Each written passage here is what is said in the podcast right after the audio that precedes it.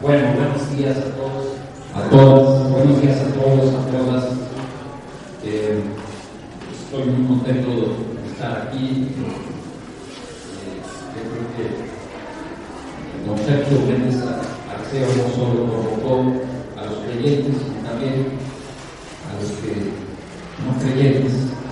creímos en el concepto y luchamos juntos. Me tocó una de ellas en un viaje a Nicaragua. Y bueno, eh, yo creo que don Sergio fue un, solidario, un internacionalista y qué bueno que eh, el día de hoy se va a premiar a un, un esfuerzo colectivo muy importante que es la y que es el, que toca el tema que me han pedido que desarrolle, es la cuestión de la desaparición forzada. Pues, quisiera dar una opinión general también sobre el informe, coincido muchísimo con mi colega Manuel Campo, en el sentido de la acuciosidad y la forma tan profesional con que el informe de, la Comisión Interamericana de Derechos Humanos fue hecho. Están ahí las, las cifras, están ahí los, eh, las grandes violaciones a los derechos humanos. Y efectivamente creo también, como Manuel, que podríamos hacer algunas comparaciones, incluso rebasar en mucho de la situación de lo que ocurrió en algunas dictaduras del Cono Sur, e incluso en algunas guerras de Centroamérica en cuanto a cifras se refiere. Por ejemplo, el caso de Nicaragua, con la estar durante los años guerra, en que durante 10 años se dio una guerra contra la contra la, la resistencia y ahí, con todo lo que fue el uso de armamento, incluso pesado, cartuchas por un lado, de artillería, etcétera, por el otro, 50 mil muertes. Aquí, incluso el propio informe revela la cifra ya ahora rebasada de 200 mil muertos. 56 mil sin contar pues eh, los desaparecidos, los desplazados. O sea, estamos ante lo que podría ser un conflicto armado interno no reconocido. Y, y creo que con don Raúl tuvimos la oportunidad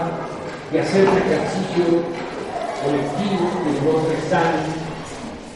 y que nos llevó al Tribunal Permanente de los Pueblos, donde con otras metodologías pudimos eh, buscar al Estado mexicano, igual que lo hace la Comisión Interamericana, y, y llegar a, a conclusiones semejantes en cuanto a lo que tenemos en México es una situación de, de, grave catástrofe nacional e internacional en cuanto a violación de derechos humanos se refiere, en cuanto a los enormes grados de impunidad que cada día, como dice Manuel, eh, se profundizan más, con mayor grado de cinismo, como esas declaraciones, por ejemplo, el secretario de la Defensa Nacional sobre este caso de esta jovencita torturada recientemente, este, perdón, sobre este vehículo de, de, tortura que se da a lo largo y ancho de todo el territorio y que ahora resulta piden perdón por ese caso. Entonces, eh, evidentemente estamos ante una situación eh, de conflicto armado interno comparable a, un, a una guerra. Y creo que así debiéramos tenerlo, porque la sola cuestión de la violación de los derechos humanos no nos alcanza. Es decir, tenemos que hacer uso de otros enfoques. Nosotros, a lo los que nos hemos metido a los análisis de, las guerras de inteligencia a nivel global, nos hemos dado cuenta de que, pues, de que en el caso mexicano hay que vislumbrarlo eh, desde lo que podría ser toda una articulación con, un eh, estado planetario de la cuestión general de la violación de los derechos humanos a nivel mundial y de cómo esto tiene que ver con Irak o tiene que ver con Afganistán o tiene que ver con el caso de Siria. Y la búsqueda desenfrenada eh, de un saqueo, diría yo, a nivel planetario de las corporaciones capitalistas, que hay que hablar y decirlo, porque si no nos quedamos en ese nivel, que hay estados que violan derechos humanos. Sí, pero ¿por qué están violando los derechos humanos? ¿Por qué este nivel de, violación de los derechos humanos? Porque si no, entonces sería como eh, una especie entre el bien y el mal de algunos. Los estados actuales hay que caracterizarlos como lo que son, que no son ni fallidos, ni, eh, ni mucho menos, o sea, son estados que, cumplen una función en el sistema planetario eh, capitalista, que es la de garantizar la reproducción de un sistema de saqueo planetario. Y en eso los zapatistas nos lo están diciendo eh, en sus escuelitas y en sus, eh, y en sus seminarios, que nos hablan de esta catástrofe, esta cuarta guerra mundial, de llaman ellos, porque es un saqueo planificado de recursos, de territorios y de, mano de obra, que es otro recurso, es otra mercancía. Entonces, eh, ¿cómo poder no pensar en la violación de los derechos humanos sin ver el saqueo, por ejemplo, en el caso mexicano, de los territorios por parte de la minería o por parte de las cervecerías en cuanto al agua se refiere, o por parte de la Coca-Cola que ya monopoliza todos los sistemas de refrescos, tomando en cuenta que México es el mayor consumidor de refrescos en el mundo. Ahora que Manuel pone a cuenta que estamos en el primer lugar de todo lo peor. Entonces, eh, estamos ante una guerra planetaria por los recursos, por los territorios, por la mano de obra, donde millones de personas son desechables y donde incluso calculan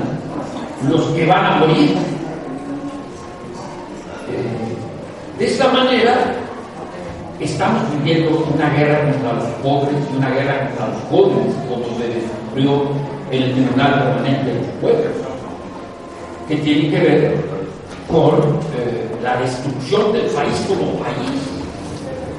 Y, y hemos nosotros permanentemente acusado a estos gobiernos por, ser gobiernos de traición nacional, porque no representan más ni a la nación ni al pueblo, y porque han violentado la constitución que dio origen a este país, como lo conocemos hoy en día, porque la reforma del 27 constitucional de Salinas fue eh, incluso modificada como Salinas lo pensó con la reforma con, las, con las leyes reglamentarias actuales, por ejemplo, el caso de la ley sobre la minería en su artículo sexto, que inventa una figura que no existía ni con Salinas, o sea, Salinas ni siquiera lo pensó ya, ya se ha vuelto pequeño Salinas en función de las reformas actuales que hablan de superficiales. ¿Qué es eso de superficiales? ¿Qué son superficiales? Pues resulta que con el, artículo sexto de la ley minera, eh, la explotación y exploración minera tiene preferencia sobre cualquier otro uso de la tierra, llámese sembrar para comer, llámese cualquier otro uso de la tierra. Y entonces hay que desposesión, desposesionar hay que desterritorializar y hay que acabar con todo lo que esté en esa tierra. Y por lo tanto hay que aniquilar, hay que matar y hay que apoyar a, las fuerzas armadas clandestinas, abiertas, legítimas, legales o ilegales, que son todo y la misma cosa, porque todos están metidos en el mismo negocio. De ahí que, por ejemplo, Michoacán pues, sea un lugar preferente porque evidentemente le sirve, como lo ha demostrado Andrés Barrera, porque llega el ferrocarril Kansas Shanghai que llega directamente para el negocio, la nueva nao de la China. O sea, el hierro y el, múltiples maderas preciosas para, para, China, para el negocio de la China, y de regreso para, para todo lo que produce las otras mercancías, que son pues eh, las todo lo que se produce, la, la roca ya combinada con la química. Entonces, eh, estamos no solo a una violación de los derechos humanos, eso ya se queda corto. Estamos ante una guerra social. Hay una guerra social contra los pobres. Se habla de un feminicidio, se habla de un feminicidio, se habla de una guerra. Y en ese sentido, se habla también de gobiernos de tradición nacional, porque ya no representan a la nación ni al pueblo mexicano, porque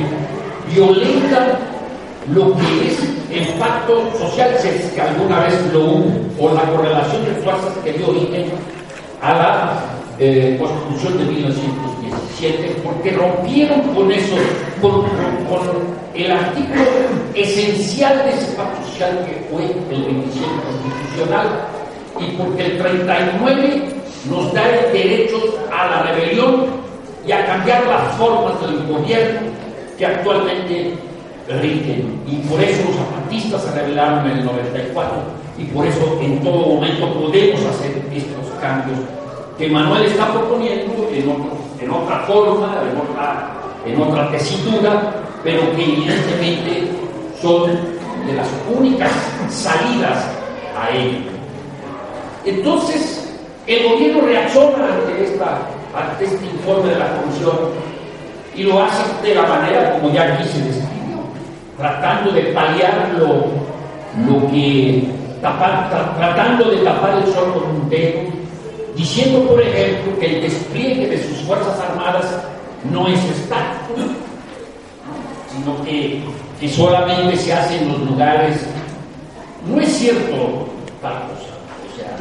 y le molesta mucho el empleo eh, de un término en el informe que se llama guerra sucia, pero eso es lo que hace la guerra El uso que también hay que leer los manuales de contingencia estadounidenses para entenderlo. El uso de grupos paramilitares, el uso de grupos paramilitares y el uso de la delincuencia organizada como fuerza de choque yo estuve hace dos semanas en Venezuela y ahí están aplicando la técnica al gobierno de Maduro del uso de la delincuencia como fuerza paramilitar de choque contra un gobierno eh, de origen progresista. Es decir, la fuerza paramilitar a través de la violencia del crimen organizado, porque el crimen organizado hay que verla como una. Y este crimen organizado actúa en los territorios porque también pide territorio, porque también pide mano de obra, eh, territorios para la siembra y mano de obra para las múltiples tareas del crimen organizado, halcones, burros, este, en los laboratorios, este, etcétera, Entonces, compañeras, compañeros, estamos ante una eh, ante una violación de los derechos humanos que tiene un origen en un sistema que se llama. Y este capitalismo, en su época o en su etapa transnacional, ha encontrado una piedra en el zapato. Y esa piedra en el zapato es una forma de organización comunitaria. Eh, produzcamos comunidad y producimos un elemento de defensa exitosa al menos en muchas facetas al capitalismo. Y eso es lo que nos, quieren explicar. Y de ahí, por ejemplo, el éxito eh, relativo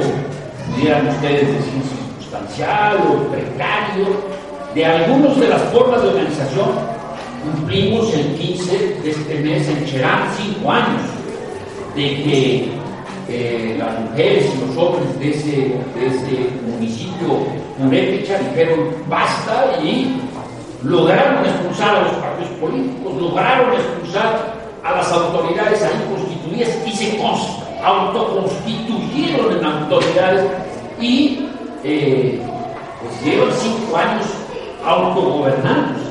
Y es una forma definitiva de que ellos en su espacio